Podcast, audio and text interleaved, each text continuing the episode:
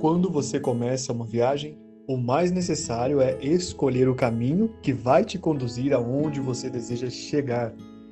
Em todos os processos humanos, aliás, isto é uma necessidade.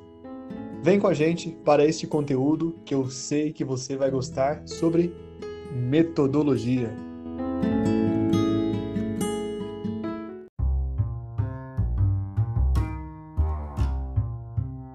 Prontas para mais uma formação? Então, acompanhe agora na Rádio Catequese Metodologia Catequética.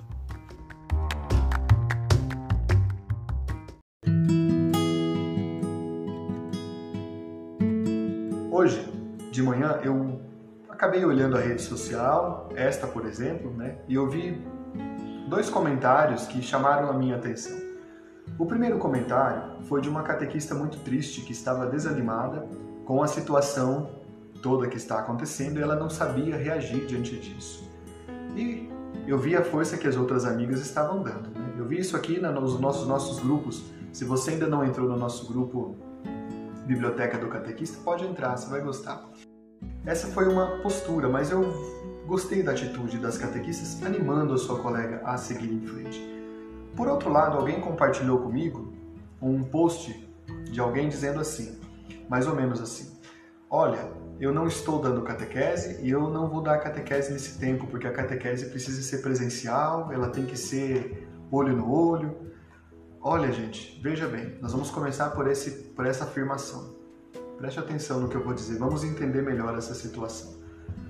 A catequese realmente é algo presencial, é algo vivencial. Catequese é algo que tem que acontecer pessoa a pessoa, como Jesus nos disse.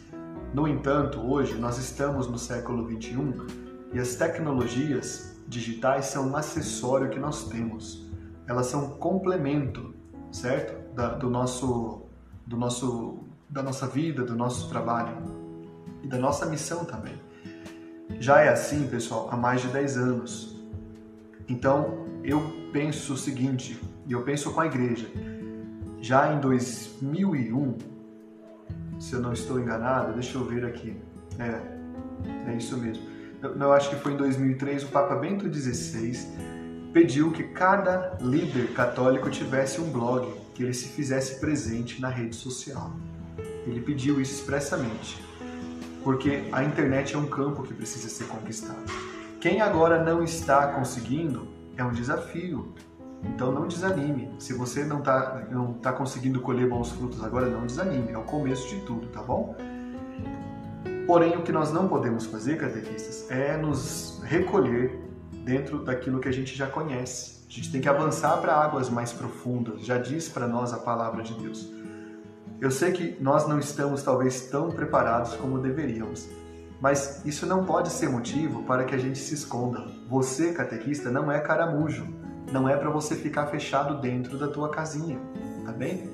Se você fica fechado, outras realidades vão se apresentando aos catequizandos e às suas famílias.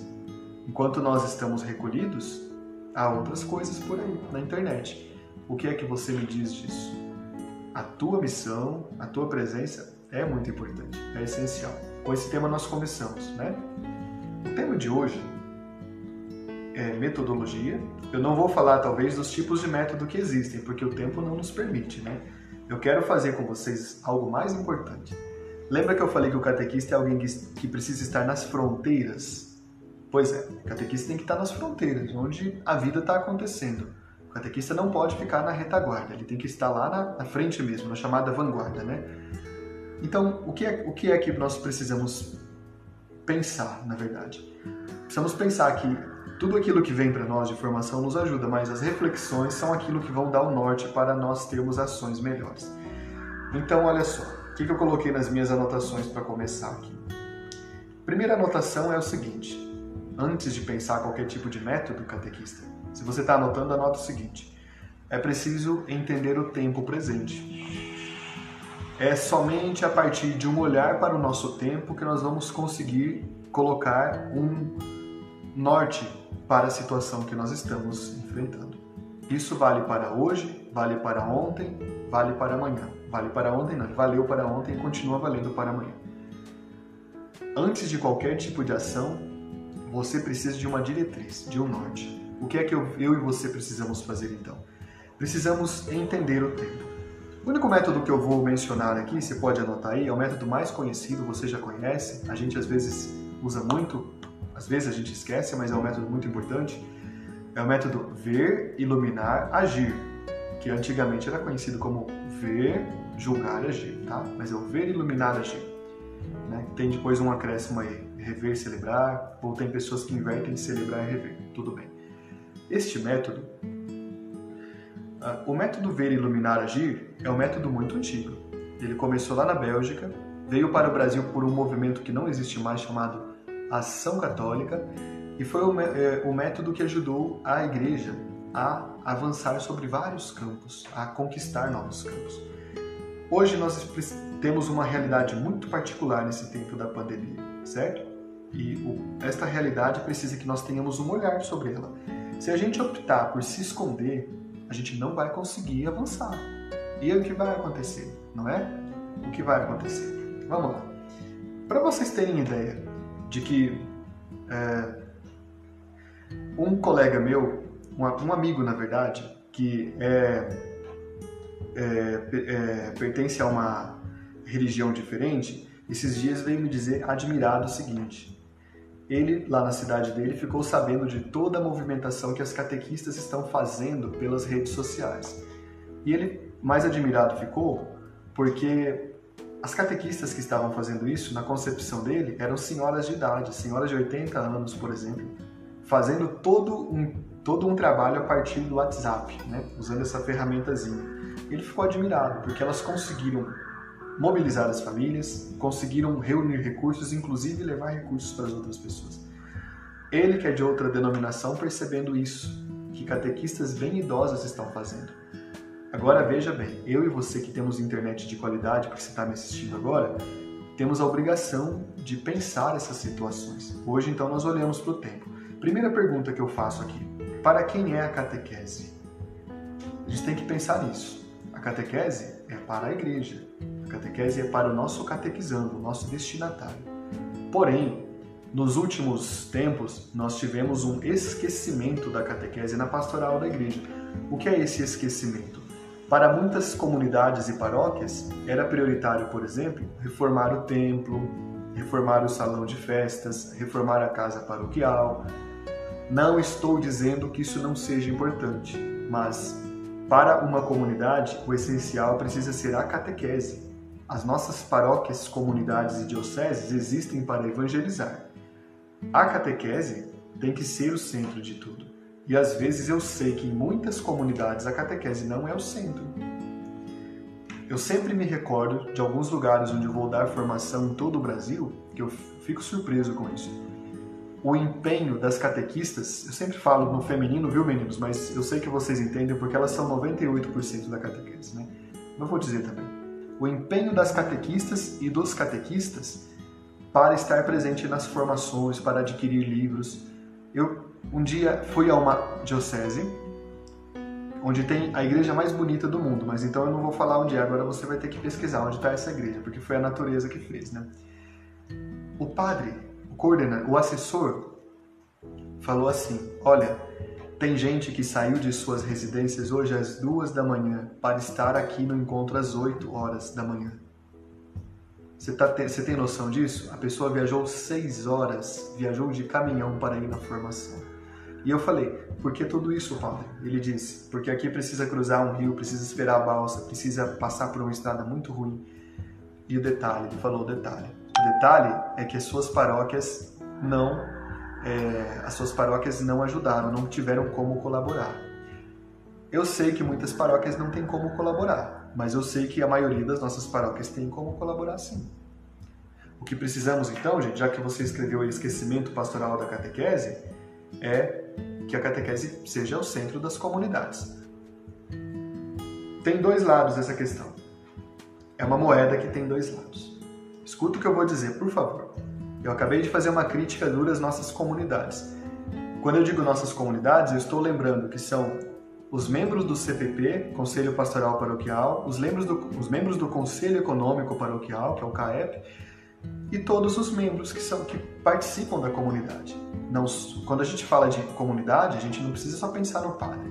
E também estou falando do padre agora, mas a comunidade é maior que o padre. A comunidade, inclusive, é também ele, e somos nós. Só que tem aqui duas, dois lados dessa moeda. O primeiro lado é nós sabemos as necessidades da catequese. Nós temos que exigir que a comunidade preste atenção nela, financie a catequese, invista na catequese, adquira livros para as catequistas, pague a formação para elas. Nós precisamos disso. Porém, catequistas, tem outro lado também. O outro lado, que é o nosso lado de catequista, é que nós temos que nos comprometer com a nossa autoformação. Eu sempre repito que nunca, nunca vai existir faculdade para catequista. Por que não vai existir? Porque se trata de uma vocação. Entendeu? E as vocações acontecem. É, as vocações acontecem com um chamado divino. Então, se é um chamado divino, nós temos responsabilidade. Porque o que eu vejo, eu vou ser muito sincero, diga se eu estou errado, por favor. Enquanto eu vejo que tem muitas paróquias que não estão nem aí para catequese, eu vejo muitos catequistas também que não estão nem aí para sua autoformação. Catequistas que esperam cair tudo do céu. E quando cai mesmo assim, nem sempre valoriza. Veja bem que eu estou dizendo que não somos todos assim, claro, mas que há alguns catequistas assim. Você concorda com isso que eu estou dizendo? E a primeira coisa que eu volto a dizer é: as comunidades têm que investir, viu? As comunidades precisam investir na, no, nosso, no nosso ministério, tá? Então veja, pessoal. Se a gente conseguir cumprir a nossa parte, e eu tenho certeza que nos últimos anos a gente fez uma grande revolução, a gente também consegue sensibilizar as comunidades.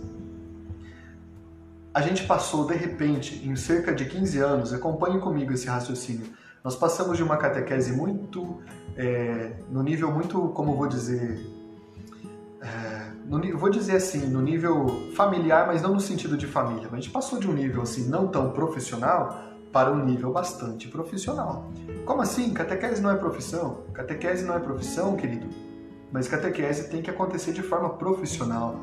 Hoje, se a gente não sabe operar de forma adequada, uma linguagem de forma adequada, um método, a gente está perdendo uma oportunidade preciosa. O tempo que a gente tem de catequese é muito escasso, entendeu? Então vamos lá. O que é importante a gente avançar com esse conceito aqui?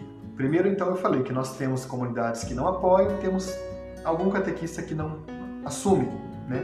Precisamos, então, levar todo mundo a assumir, tá? E não ter medo, não, tá bem? Nos últimos anos, a gente percebeu que a catequese precisava de uma grande revolução. Como é que a gente percebeu isso? Nossas igrejas estavam esvaziando. E quando elas estavam esvaziando, a gente começou a se perguntar onde está a raiz da questão? O que é que está acontecendo? que as pessoas estão deixando. E a gente identificou que uma das raízes da questão é justamente o nosso processo formativo e nosso processo vivencial que acontece na catequese. E a gente começou a repensar, certo? Então, é... então gente, veja bem. Ó, só se cresce, só se traz alguém para nossa fé, para qualquer realidade que a gente queira trazer alguém, pelo exemplo, pelo testemunho. A gente consegue convencer as pessoas quando a gente tem um testemunho brilhante. Todos nós temos um testemunho brilhante. Acabei de dar exemplos de catequista que sai às duas da manhã para ir na formação às oito da manhã. E eu tenho certeza que quantas vezes você fez um sacrifício. Você já fez algum sacrifício, catequista, na tua vida, na tua missão como catequista? Escreva pra gente aí, né? Coloque aí qual foi o sacrifício que você já fez, né? Já, já dei exemplo também de pessoas que é, organizaram ações comunitárias para comprar livros para seus catequizandos, para comprar bíblias. Né? Olha que exemplo bonito, né? Todo método, queridos, é um caminho para se ir adiante. O método significa isso, né? O método significa exatamente caminho. Então, quando a gente tem um método, a gente sabe para onde vai. Para ter método, porém, o importante é ter um alicerce. Né? Esse alicerce que é o alicerce da formação. Hoje, dentro do método que nós estamos propondo, anote essas palavras que eu vou dizer aqui. Nós precisamos cuidar da nossa linguagem, certo? Como assim cuidar da linguagem? Não é o jeito que eu falo, não é isso que eu estou dizendo. Cuidar da linguagem como a catequese acontece. A linguagem que quase sempre a catequese acontece é muitas vezes a linguagem escolar. O que é a linguagem escolar? É uma catequista sentada na função de professora conduzindo um grupo de alunos. Você sabe o que significa a palavra aluno? A palavra aluno significa sem luz, alumine. Por isso que catequizando não é alumine, não é aluno, né? Catequizando tem luz também. Eu mesmo, eu sou professor também. Além de ser catequista, né? na minha vida civil eu sou professor. Mas eu nunca chamo meus educandos de alunos, eu chamo de educandos, né? Ou de pupilos. A linguagem que nós estamos usando hoje é muito parecida com a escola. E quando você reparar, as escolas estão abandonando esse modelo de uma professora conduzindo um grupo de alunos, né, de alumnes, em uma sala de aula. As escolas mais modernas estão organizando as disciplinas em forma de oficinas, em forma de, é, de gincanas, e estão conseguindo fazer uma transmissão de conteúdos muito interessantes. Isso existe. Por isso que a catequese não pode fazer usar um método usar um método que acaba sendo um método antigo, certo? Que é o nosso método de escola, tá bem? O ponto de partida, então, é o seguinte: a pessoa do catequista. Né? Ponto de partida é esse: a pessoa do catequista, para a gente mudar a linguagem. Essa linguagem hoje precisa incluir ritos, símbolos, celebração e vivência de fé. A pessoa do catequista é, o, é sempre o centro, porque o Evangelho consegue tocar a vida de uma pessoa por meio de outra pessoa. Não tem como ter um curso para se tornar católico, um curso para se tornar santa, um curso para ser uma pessoa decente, não existe. A gente aprende muitas dessas coisas pelo testemunho, pela martiria da outra pessoa. Quatro características que eu sempre digo para as catequistas que elas têm que ter, quatro, são essas aqui: carisma, estudos, competência e testemunho. Como assim carisma? Carisma é porque não somos chamados para apontar o rosto de Cristo. E, se, e ter carisma não significa necessariamente é, você ficar sempre sorrindo. Não. O carisma é uma marca, não é um dom. Quem tem carisma está marcado por esse, por esse dom. É algo, por exemplo, assim, uma pessoa marcante, uma pessoa muito interessante, que tem algo diferente das outras essa pessoa é o catequista. Recorde-se de algumas das pessoas mais interessantes que você já conheceu no teu processo de conversão. Eu tenho certeza que você vai encontrar pessoas que têm essa marca, têm esse carisma. Como assim? Olha só. Algumas pessoas são essenciais na nossa conversão. Elas têm algo que a gente percebe como diferente, que a gente olha para elas e se encanta.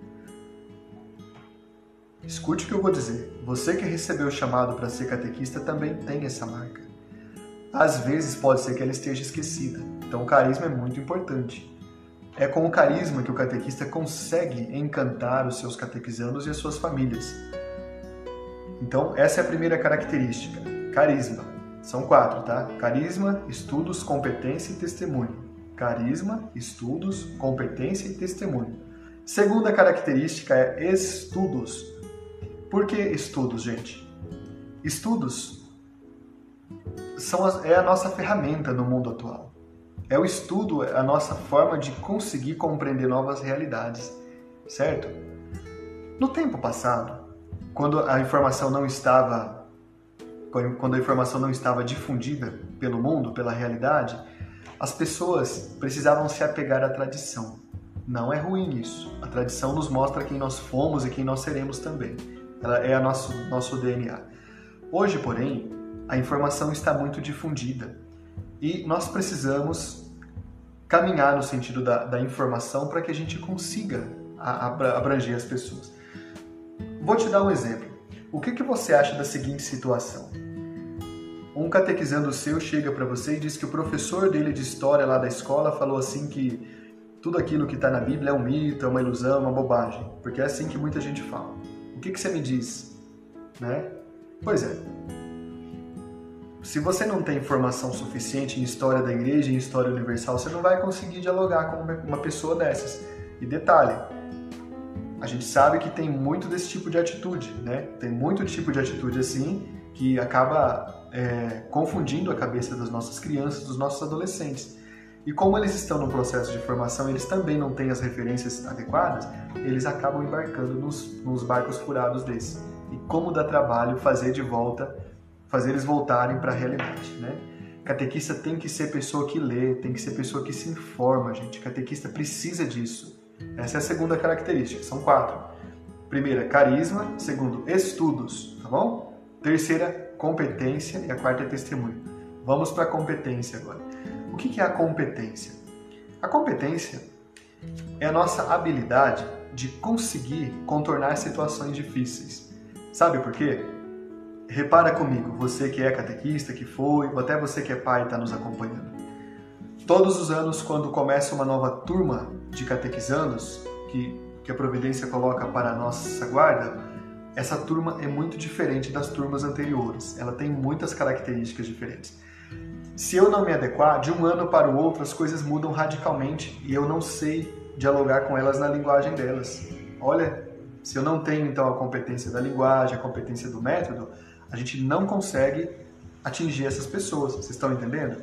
Competência, então, é a gente conseguir reunir o máximo de recursos que podem ser utilizados. Nesse tempo, por exemplo, a competência está ligada ao uso de tudo que isso aqui representa, de todas as mídias, de todas as plataformas, de todos os programas, correto, pessoal? Eu não sei. Eu acho que a gente sempre tem que se preparar, porque veja, há três meses atrás ninguém imaginaria que nós estaríamos numa situação dessas. E hoje nós não sabemos como estaremos daqui a três meses à frente. Então a gente precisa se preparar sim, lendo. Última característica, que são quatro, né? Olha só, lembrando, carisma, estudos, competência e testemunho. Essa é muito importante.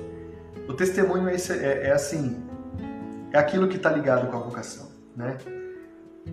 Olha só, testemunho, gente. O testemunho é essencial. As palavras convencem, mas os testemunhos arrastam. Esta frase é atribuída a São João Paulo II e é muito verdadeira. Não tem como uma pessoa falar muita, muito de algo e ela não viver. Se ela não viver, gente, a gente percebe, a gente sabe que ela está falando algo da boca para fora. A gente percebe quando uma pessoa entende o que ela está falando e percebe mais ainda quando aquilo vem de dentro dela. Nossos catequizandos são os primeiros a perceberem isso, tá? Então veja bem. É, testemunho é essencial. O testemunho tem muitas questões aí, viu? Por exemplo, catequista que não está em comunhão com o Papa, desculpa, não tem nenhum testemunho, tá? É isso, gente. Não tem o que falar. Como é que você pode pensar que um catequista tem testemunho se ele critica a CNBB, por exemplo? Para alguém que não sabe, a CNBB é magistério também. A CNBB é o que é? É a reunião dos sucessores dos apóstolos que estão no Brasil. CNBB é continuidade, é, é colegialidade do Colégio dos Apóstolos, em unidade com o Santo Padre. Precisa estar em comunhão com eles. E, e tem muitos assuntos. Tem catequista que fala assim: eu não vou na missa na minha paróquia porque eu não gosto do padre. Escuta o que eu vou dizer e entenda o que eu vou dizer agora. Você pode até não gostar do seu padre. Escute, entenda o que eu vou dizer, porque tem padre que tá bem, você entendeu. Porém, ali naquele momento da Eucaristia, ele vai celebrar o memorial da paixão de Cristo em persona Christi. Naquele momento ele não é mais aquela pessoa, ele é Cristo. Tá bem. Perdoa o lado humano dele, mas o catequista tem que estar em comunhão com a sua comunidade. Como eu sou catequista aqui nessa paróquia, mas eu preciso frequentar a Eucaristia lá na outra.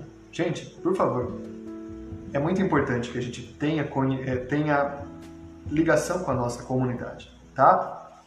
Vamos em frente aqui, né? Então são quatro características: carisma, estudos, competência e testemunho. Vamos lá? E aí a gente vem com a questão, né? Uma questão básica para a metodologia, que vai inclusive ser o tema de um dia só, de um encontro nosso, que é a questão do planejamento. Todo método supõe um planejamento. Nós vamos ter um encontro só de planejamento, tá? Só que o planejamento hoje se choca com uma realidade chamada improviso. Vocês acham que uma coisa improvisada dá certo, pessoal?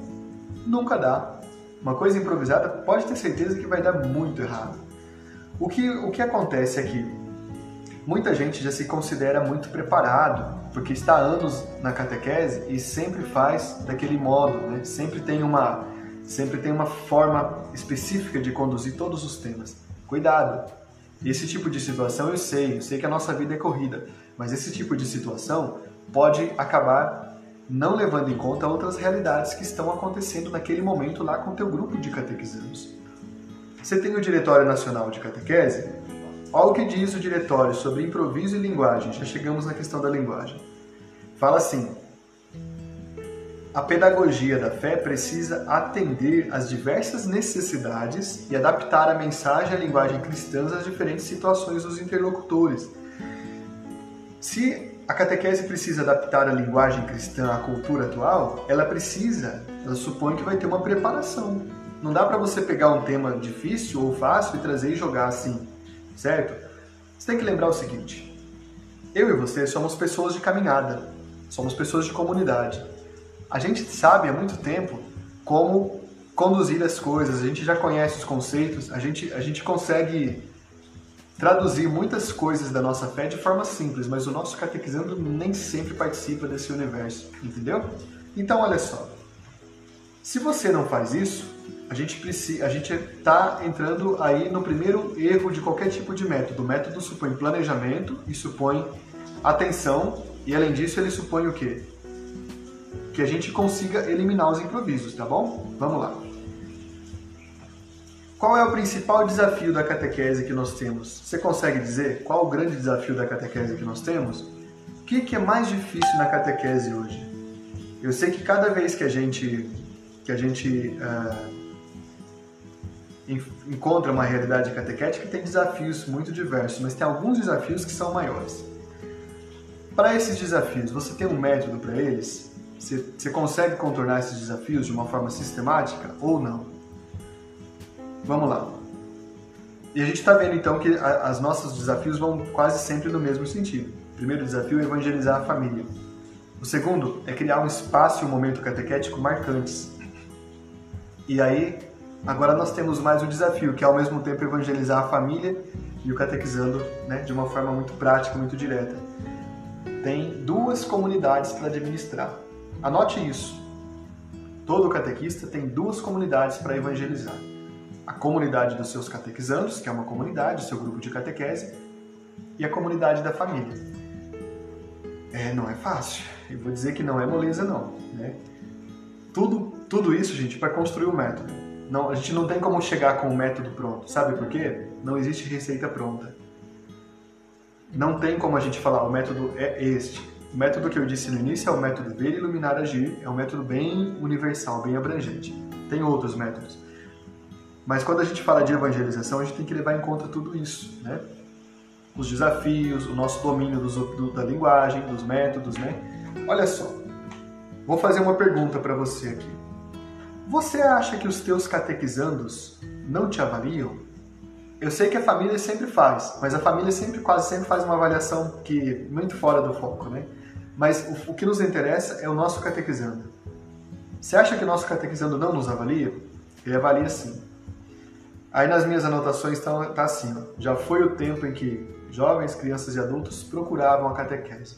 Hoje elas não procuram mais. Hoje tem coisas muito mais interessantes para fazer do que ficar uma horazinha, uma hora e meia com outros adolescentes ou jovens e uma pessoa mais velha. Para eles é muito assim, se aquilo não tiver um impacto real, eles não vão querer, certo? Então veja bem, é, a gente é avaliado. Como concorrer com tantas coisas, né? Como é que a gente faz para concorrer com tantas situações? A gente tem que usar muita criatividade, muita criatividade. Agora preste atenção. Você se avalia, catequista? Você consegue se avaliar? Tem uma pergunta que eu sempre faço numa das minhas palestras, que essa pergunta é bem impactante, bem marcante. É a seguinte: Você teria coragem de sair da tua casa num domingo, num sábado, num dia qualquer e ir para o encontro de catequese que foi preparado por você? Talvez a tua resposta seria sim, tenho coragem. Agora vem mais uma pergunta. O que é que você encontraria nesse dia? Você encontraria mais do mesmo ou você encontraria novidade? Você entendeu essa pergunta? Se você fosse no encontro de catequese preparado por você, você teria surpresa ou você ficaria a constataria que você teria mais ou menos a mesma coisa de sempre? Esta pergunta aqui faz a gente pensar. Né? Vamos ser muito sinceros. A gente tende a assumir uma metodologia específica e sempre ficar com aqueles recursos, aquelas estratégias. Né? A gente tende a fazer isso. Porém, isso é, isso é, é no mundo atual, principalmente para adolescentes e jovens, acaba sendo algo muito cansativo, entendeu? Então, nesse caso, é preciso que você se avalie e que você perceba se o que você está fazendo como catequista, se você se sentiria surpreso com isso. Isso já é um, já é um ponto, né? Já é um ponto importante. Vamos lá. Aqui tem mais uma pergunta que eu falo, né? Sempre, para avaliar. Bem, na minha anotação está assim. Você já saiu de um encontro, aula, palestra, homilia, sem saber o que foi tratado? sem saber exatamente o que, foi dito ali, porque foram muitas coisas? Pois é. Se a gente sai de um evento assim, ou se o nosso catequizando sai do encontro assim, a gente está prestando um serviço que pode ser melhorado, um serviço que não está muito bom. Olha só, falando de metodologia, alguns métodos são muito interessantes para nós. Eu vou falar de um método aqui que não é muito conhecido, é o método personalista. O que é o método personalista? É um método desenvolvido por pensadores católicos do século XX, que são os personalistas católicos. Aliás, eles são aqueles que influenciaram Paulo Freire. Você conhece Paulo Freire? Quem gosta de Paulo Freire, escreva para mim, por favor. Paulo Freire é um importante pensador que deu contribuições muito impactantes para a educação. Paulo Freire é um dos intelectuais mais citados no mundo e ele é o intelectual brasileiro mais citado. O Paulo Freire, dentro da sua abordagem, é, que aliás é um pouco desconhecida, e tem grupos de pessoas que não entendem Paulo Freire, e esses dias eu fui, não esses dias, eu digo esses dias, mas faz já quatro meses. Eu fui a uma paróquia aqui, sabe, dessa região de São Paulo, e um sacristão, nem era catequista, mas ele, ele ouviu que eu falei Paulo Freire no encontro, ele veio no fim lá brigar comigo, ele falou assim, olha, essa coisa de Paulo Freire aí não pode, porque ele é um comunista, ele é contra a igreja. Eu falei, mas você sabia que Paulo Freire era muito católico? Ele falou, não, não sabia, mas ele era comunista. Eu falei, mas você sabia que Paulo Freire nunca falou que ele era comunista? Aí ele ficou todo em dúvida, assim, porque ele ouviu umas coisas bobas por aí, né? Catequista vai dar uma pesquisada, não acredita em muita coisa que algumas pessoas falam.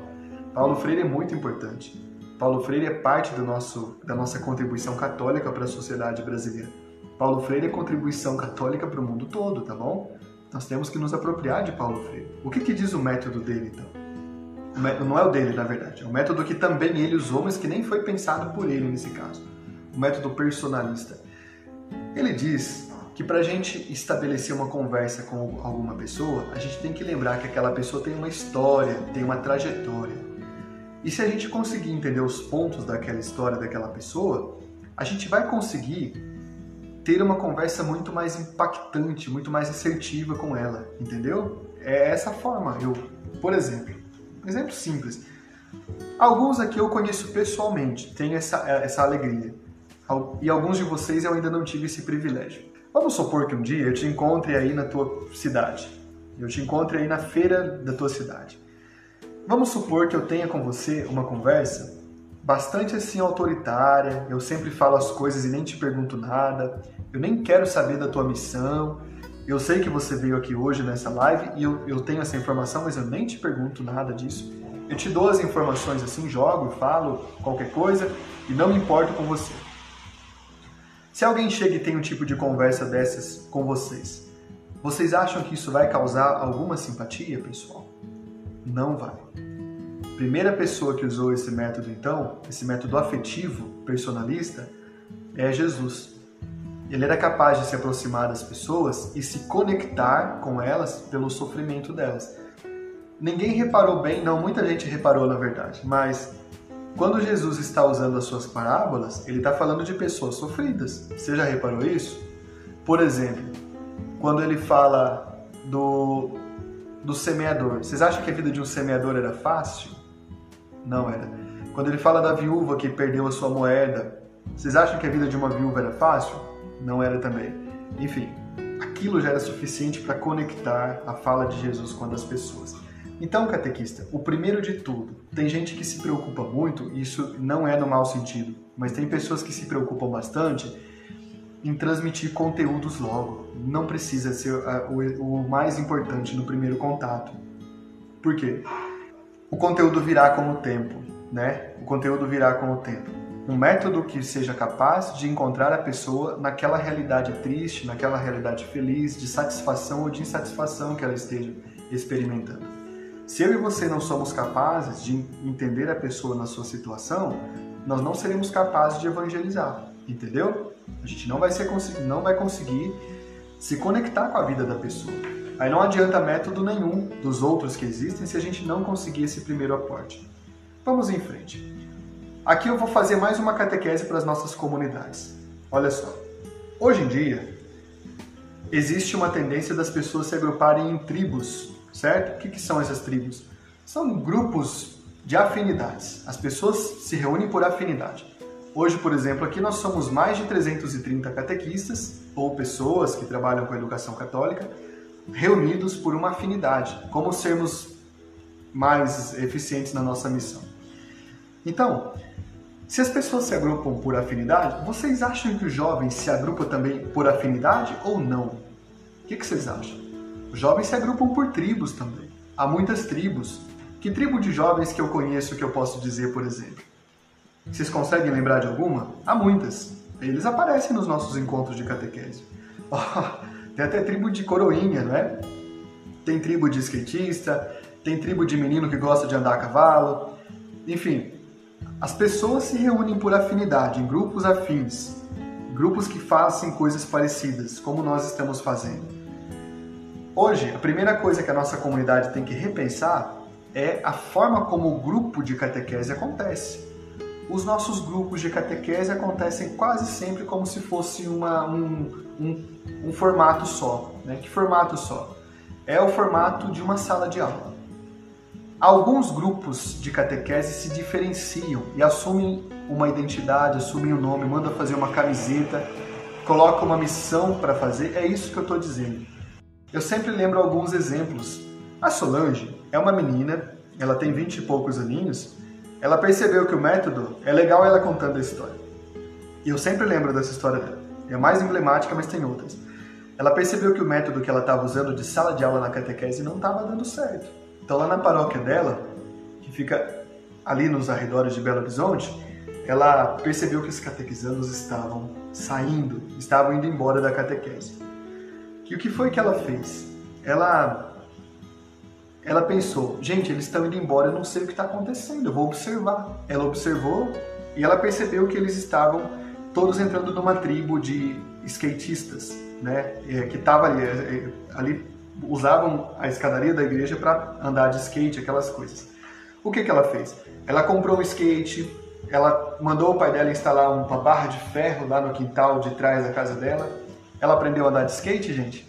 Não, primeiro ela se ralou, se quebrou toda, entendeu? Ela se, se machucou até, mas aí ela aprendeu.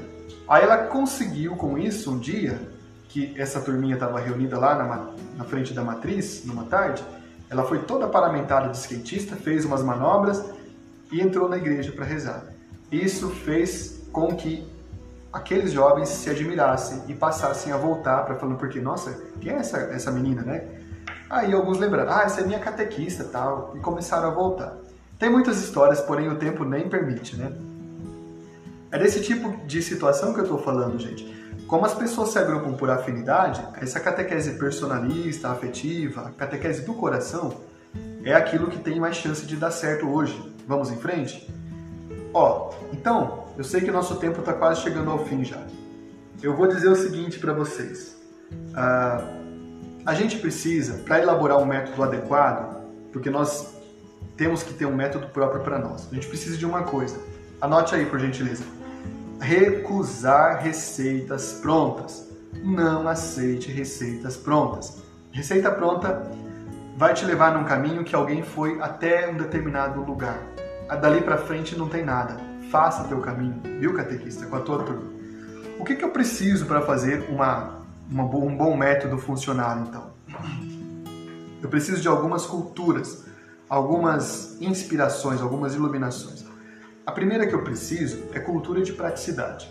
Cultura de praticidade porque o tempo é muito rápido, as coisas passam depressa, os anos voam é, a cultura de praticidade é muito importante para saber qual dos métodos é o mais adequado, que método eu posso criar.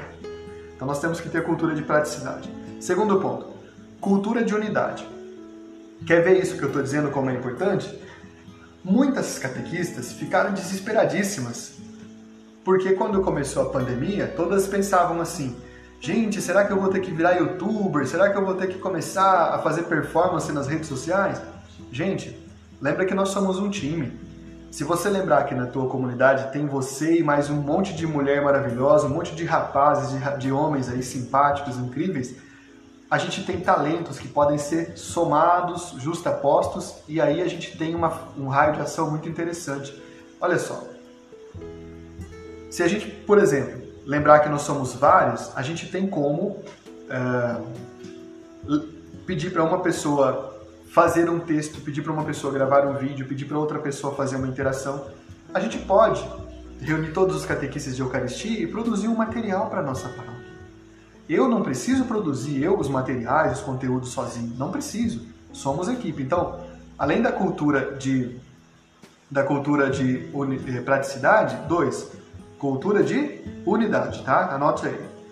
Ah, tem mais uma cultura que nós temos que ter aqui, que é a cultura de estudos que já foi falada. Então são, são três: criatividade, praticidade, unidade e mais uma, quatro, então, cultura de estudos, né, que já foi falada no começo, tá bom? Eu vou então dar para vocês cinco dimensões para vocês pensarem a catequese, que elas dependem dessa dimensão. Primeira dimensão que nós temos que lembrar que a catequese tem que ter é a dimensão de conectar as pessoas com Deus. Né? Conectar as pessoas com o Espírito Santo, conectar as pessoas com a, com a, com a espiritualidade. Não permita nunca que um catequizando saia da nossa paróquia, da nossa comunidade, falando assim: eu fui católico por tanto tempo, eu fiz catequese, mas eu nunca tive encontro com Jesus. Gente, nós temos que corrigir isso urgentemente. Catequista, você que é mestre espiritual, você tem que lembrar que você é a pessoa que precisa fazer o encontro de Jesus acontecer com o teu catequizando. Então, primeiro ponto que temos que implementar. Nós temos que ter uma dimensão mistagógica nos nossos encontros. O que é uma dimensão mistagógica? É você preparar um encontro profundamente oracional, profundamente espiritual, capaz de conectar a pessoa com a sua realidade, com seu sofrimento em direção a Deus, tá? Sempre pergunto para ficar claro o que, que eu estou falando. sempre pergunto o seguinte: lembra de um retiro muito bom que você participou? Você consegue se lembrar de um retiro do qual você saiu transformado, transformado? Eu sempre faço essa pergunta. É esse tipo de encontro que você tem que oferecer para o teu catequizando. É, é todo encontro? É toda semana? Não, gente. Pelo menos uma vez a cada mês ou uma vez a cada dois meses você tem que fazer com que o teu catequizando tenha um encontro com Deus, viu? É, é assim. Isso se chama dimensão mistagógica, tá? Anota aí. Segunda dimensão que a gente já está concluindo aqui já, né? Dimensão formativa. A dimensão formativa, a dimensão formativa, meus queridos, a gente já é ótimo nela. A gente não é ruim, a gente é espetacular, na verdade. O que é a dimensão formativa? É traduzir a catequese, conceitos de teologia ou conceitos de vivência, de uma forma simples e direta para as pessoas, para os catequizandos. A gente faz isso de forma dinâmica, de forma envolvente. Então aqui nós temos um ponto. Se na, se na dimensão mistagógica nós não somos tão bons ainda, constatação minha e sei que você vai concordar. Na dinâmica, na dimensão formativa nós somos excelentes. Tem mais uma dimensão importante que nós temos que avançar nela, né? Progredir. Dimensão caritativa. Escute bem uma coisa. Pessoas do século XXI não aprendem a ser católicas por teoria, não. Você tem que ter uma missão do teu grupo de catequese. Que missão é essa? eu sempre me recordo, que recordo a vocês nas formações, que os meus catequizandos vão fazer é, trabalhos de coleta de alimento nos bairros da nossa comunidade. Para eles é um momento mágico, eles, eles sabem que estão coletando alimento para entregar para famílias que precisam. É claro que na pandemia não estamos, tá bom? Não estamos fazendo isso. Mas eu, eu conheço grupos de catequese que fazem, é, já mencionei até alguns aqui, que fazem entrega de alimento para pessoas de rua aqui em São Paulo. Tem muitos grupos que ajudam o Padre Júlio Lancelotti lá na Praça da Sé. Tem grupos de catequese que estão fazendo, por exemplo, estão entregando máscaras para as pessoas que, que moram nas ruas. Olha que bonito. Gente, a catequese tem que ser uma seta para a missão. Como é que ela vai ser uma seta para a missão se ela ficar fechada na sala de catequese? Tá entendendo? Então lembrando, dimensão mistagógica, dimensão formativa, dimensão caritativa. Essa é dimensão da caridade que aponta para a missão. Tem mais uma aqui, a dimensão lúdica. E a dimensão lúdica é a seguinte, gente. A dimensão lúdica é aquela que faz com que as pessoas criem laços entre elas, criem laços de fé e vida, tá? Como assim dimensão lúdica? Eu tenho, isso está no Diretório Nacional de Catequese, não estou inventando. Eu tenho que levar os meus catequizandos a, a ter experiências agradáveis entre eles. Eu preciso promover, por exemplo, se for possível, uma tarde para eles tomarem sorvete, para comerem cuscuz, ou para eles, sei lá, se reunirem para tomar tererê, né? Qualquer coisa, ou chimarrão, qualquer coisa. Eu preciso reunir meus catequizandos, nem que seja para fazer um bolinho, ou para jogar futebol, alguma coisa assim, ou para ir no cinema. Eu preciso reuni-los num espaço, num ambiente, para que eles criem laços afetivos entre eles. É isso que vai fazer eles saberem que são uma comunidade. Se eu não lembrar os meus catequizandos e não ensiná-los que ali é uma pequena comunidade, não adianta. Quando eles receberem o sacramento da crisma, eles vão bater as asas e não vão voltar, porque nunca aprenderam que são comunidade. Eles são uma comunidade presidida por você, catequista. Entendeu? É isso mesmo. Então tem essas dimensões aqui. Essas dimensões, na verdade, eu vou falar, não tem como não falar, né? E alguém já citou, eu vou falar porque alguém já citou, né? Se você precisa aprender essas dimensões com encontros, os encontros estão aqui já preparadinho para você agir, tá? Para você adaptar, não pegue receita pronta não. Se você quiser, faz a experiência, né? Faz a experiência. Vai lá, busca o Rotas de Navegação aí na Paulus, na Amazon, onde você quiser. Na melhor livraria católica.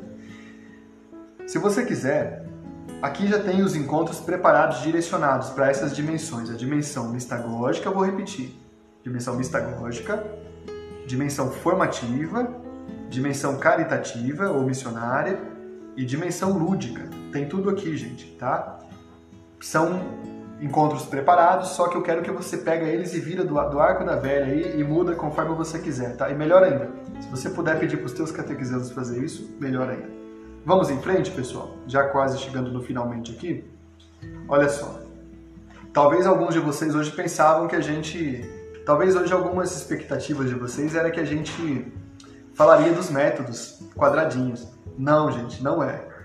Ah, mas você tem uma formação dos métodos e tal, explicando cada um? Tenho. É muito útil? Super útil. Mas hoje eu quis começar com vocês dizendo: nossa cabeça tem que se abrir, tem que se ampliar para que a gente consiga entender que nós estamos num tempo muito diferente.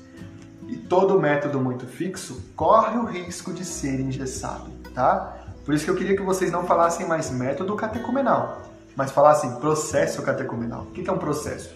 O processo catecumenal é um grande, um grande sistema com vários métodos alternativos, métodos principais acontecendo, tá bom?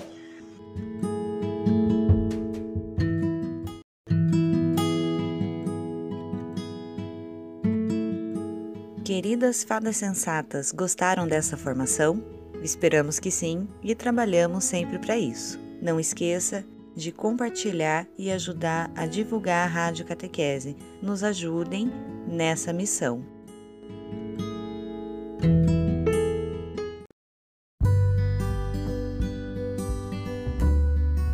Rádio Catequese.